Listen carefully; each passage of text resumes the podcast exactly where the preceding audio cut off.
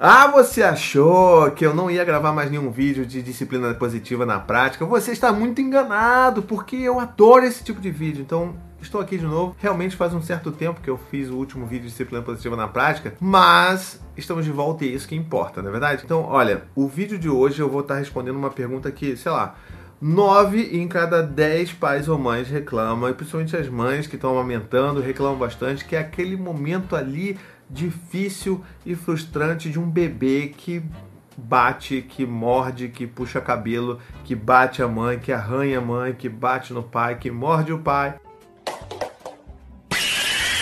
A gente vai falar sobre tudo isso hoje, tá legal? Então a sugestão do tema de hoje é da Suzana Rodrigues e ela fala assim, ó: Mudei totalmente a decoração para que minha filha pudesse brincar e aprender livremente. Adorei as dicas e adorei saber que faço todas elas. Ó, oh, legal!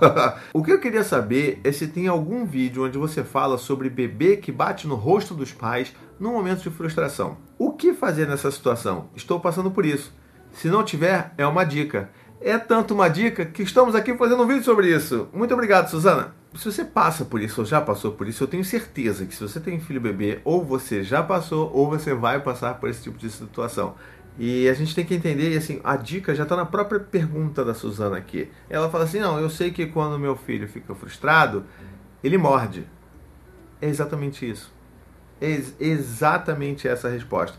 A gente tem que entender quais são os processos dos nossos filhos, qual é a etapa de desenvolvimento que os nossos filhos se encontram. Então, se ela está falando bebê, é alguma coisa ali entre 0 e 2 anos, muito provavelmente uma, um bebezinho de um ano ali que está andando, porque como ali na pergunta ela falou que né, ela já fez bastante mudanças no quarto, no ambiente, na sala, para que a coisa fosse mais segura para ele explorar livremente aquele ambiente, então muito provavelmente aqui no, no CSI Paizinho, eu apostaria que é um bebê que está ali um ano e pouquinho, talvez um ano e meio, que já sabe andar, que está explorando. E assim, vamos entender primeiro a etapa de desenvolvimento que os nossos filhos se encontram.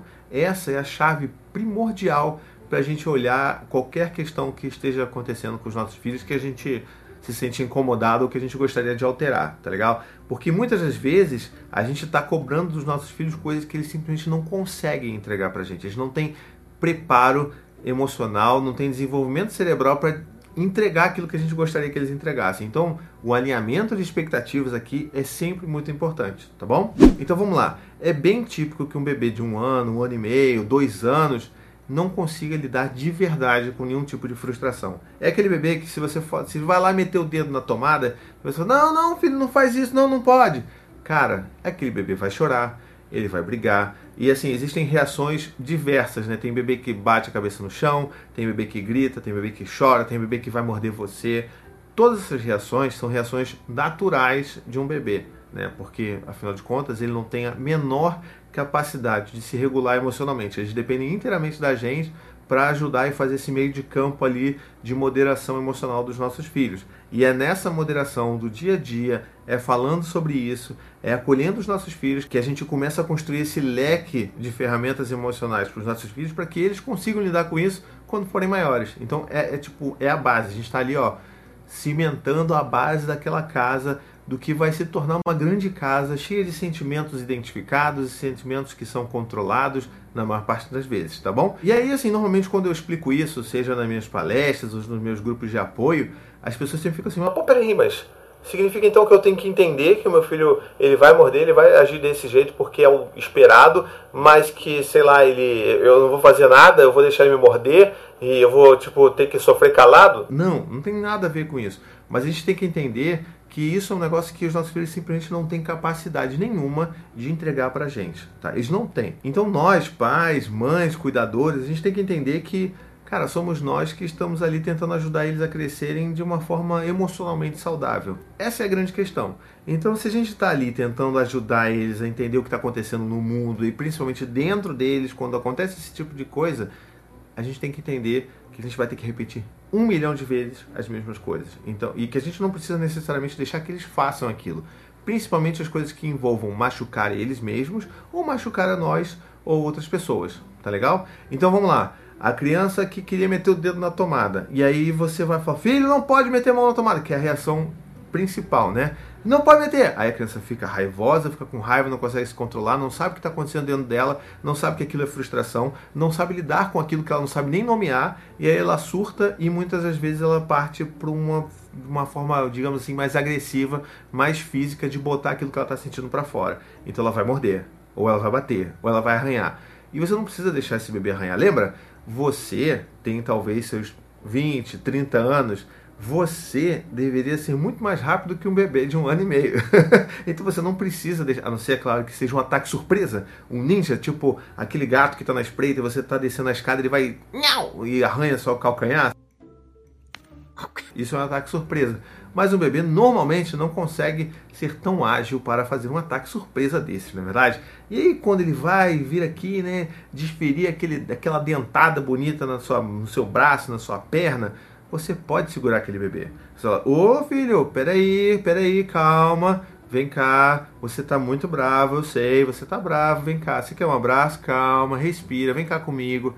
E a gente não precisa fazer com que eles terminem essa ação. Isso não significa que você está agarrando, está prendendo a criança, o bebê, né? Você está ali travando o bebê. Não. Você está apenas dando o contorno, dando o limite para aquele bebê. Falando assim, ô filho, peraí, olha, eu sei que você tá bravo, você tá muito bravo, né? Poxa, mas olha, papai é carinho, olha, é beijinho, é abraço. Você quer um abraço para melhorar? E na maioria das vezes o bebê ele aceita, ele pede o um abraço, ele pede um colo, porque é isso que ele está precisando, mas ele não sabe que é isso que ele está precisando.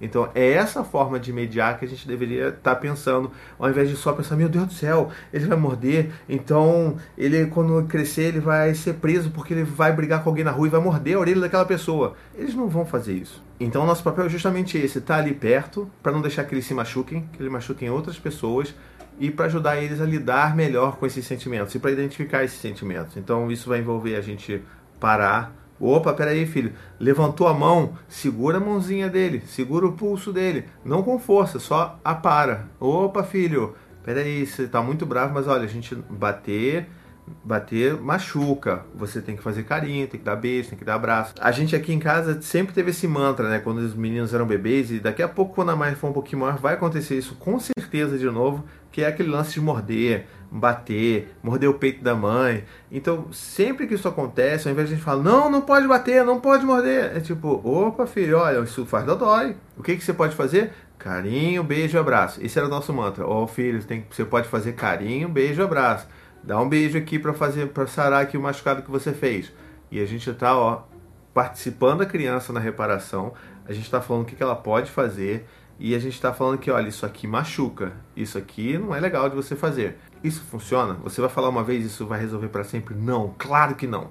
É essa que é a parada. Você vai ter que responder isso mil vezes para o seu filho, mil vezes para o seu bebê entender que ele não pode bater, que ele tem que dar beijo, carinho, abraço. Isso é um mantra, não adianta. Então, assim, não fique frustrado, não fique frustrada se o seu filho não entender da primeira vez, se ele não entender das primeiras 100 vezes, porque afinal de contas é só um bebê. Mas essa relação, essa construção que você está fazendo desde os primeiros anos de vida vai ser muito importante, não só para aquele bebê que está crescendo, se tornando uma criança e entendendo que aquela é a reação dos pais, é uma reação consistente, mas também que a gente está treinando esse tipo de reação, porque a nossa reação normalmente sempre vai ser de não, não pode, você tá maluco, o que, que é isso?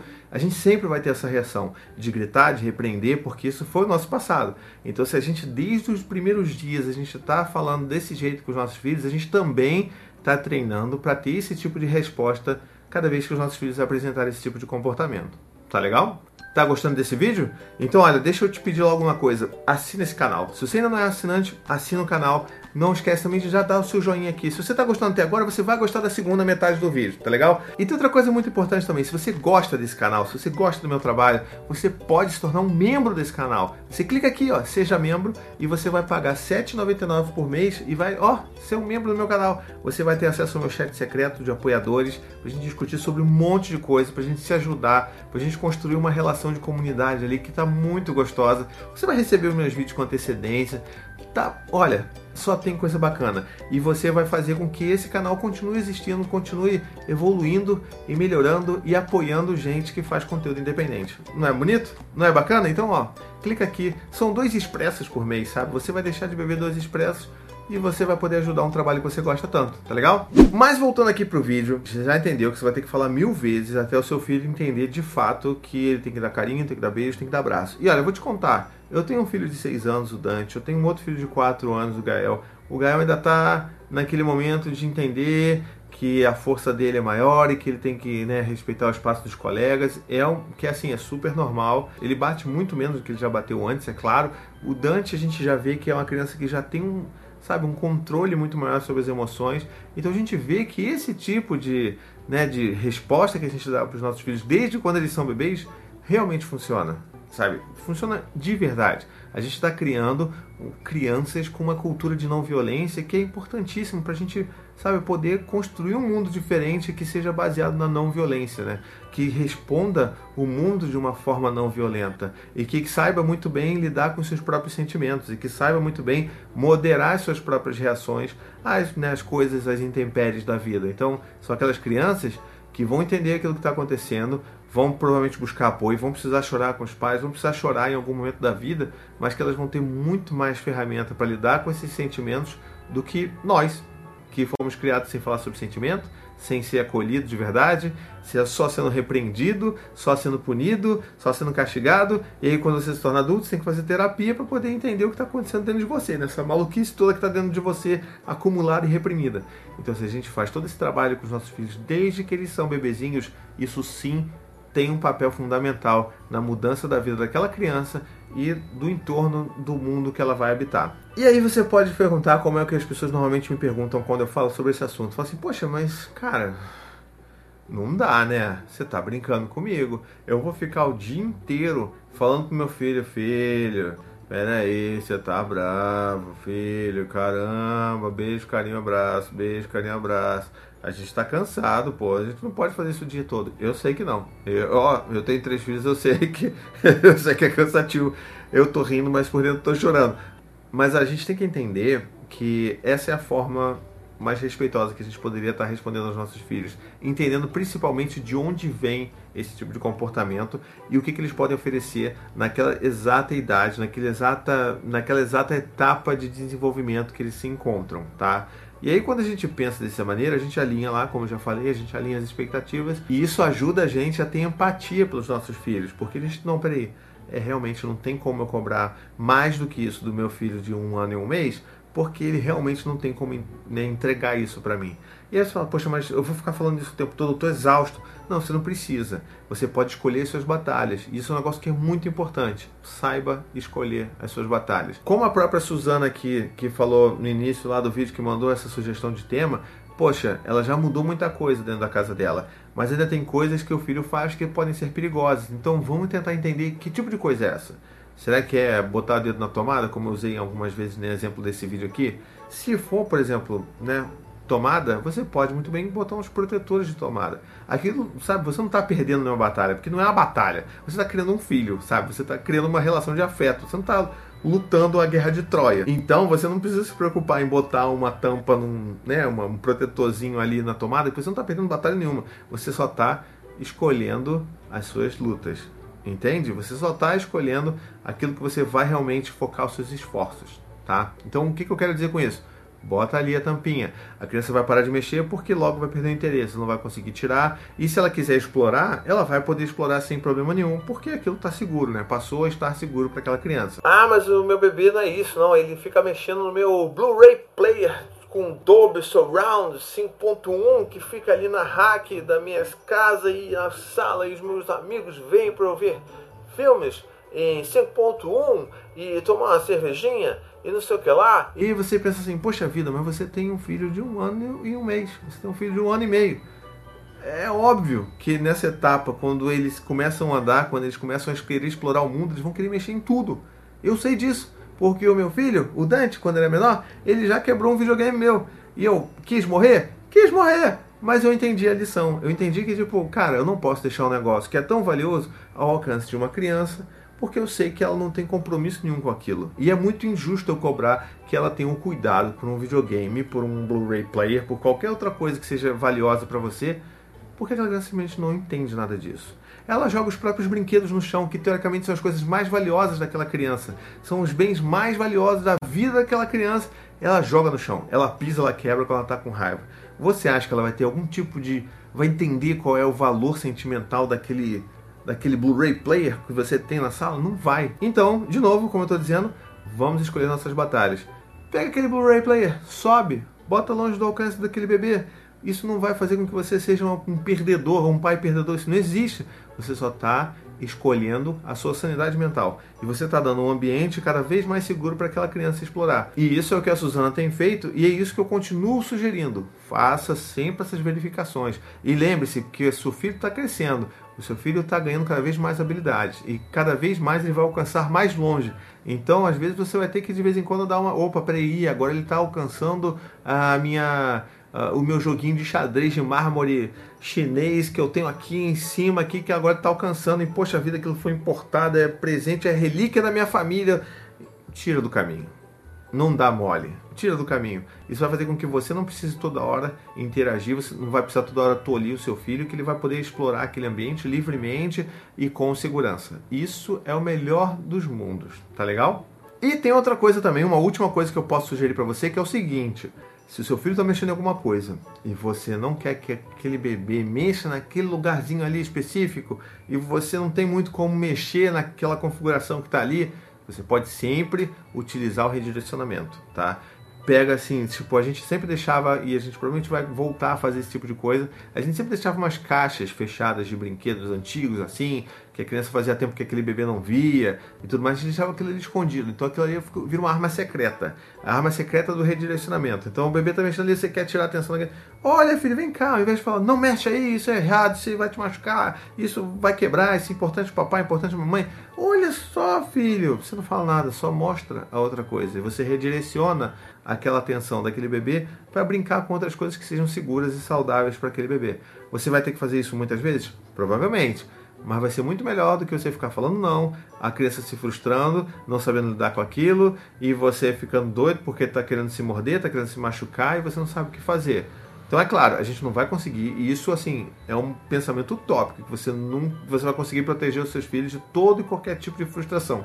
Não, isso simplesmente não existe. Inclusive, passar por frustração é importante para as crianças, mas você não precisa forçar isso. Se você pode evitar numa simples mudança ali de redirecionamento, inclusive para uma criança que é menor, para um bebezinho pequeno, isso vai ser muito melhor para você, para o bem-estar do seu bebê e para todo mundo. E aí, nas situações que você não pode fazer nada para evitar ou para minimizar aquela frustração, você vai acolher aquela criança. Porque, em último lugar, o que a criança precisa quando está frustrada é ser acolhida e não repreendida. E você aí que tem bebê pequeno em casa, você também passa por isso? Deixa aqui nos comentários. Fala para mim, não, olha só, Thiago, isso aqui, isso aqui é um negócio que acontece, eu fico doido, eu fico doido, eu não sei o que fazer. Deixa aqui nos comentários que eu posso fazer um próximo vídeo, um próximo Disciplina Positiva na Prática, versão babies, e aí eu vou te ajudar a elaborar melhor essa situação. Tá legal? Espero que você tenha gostado de verdade. Não esquece, se você curtiu, comenta, compartilha, manda para as pessoas, distribui no Zap Zap.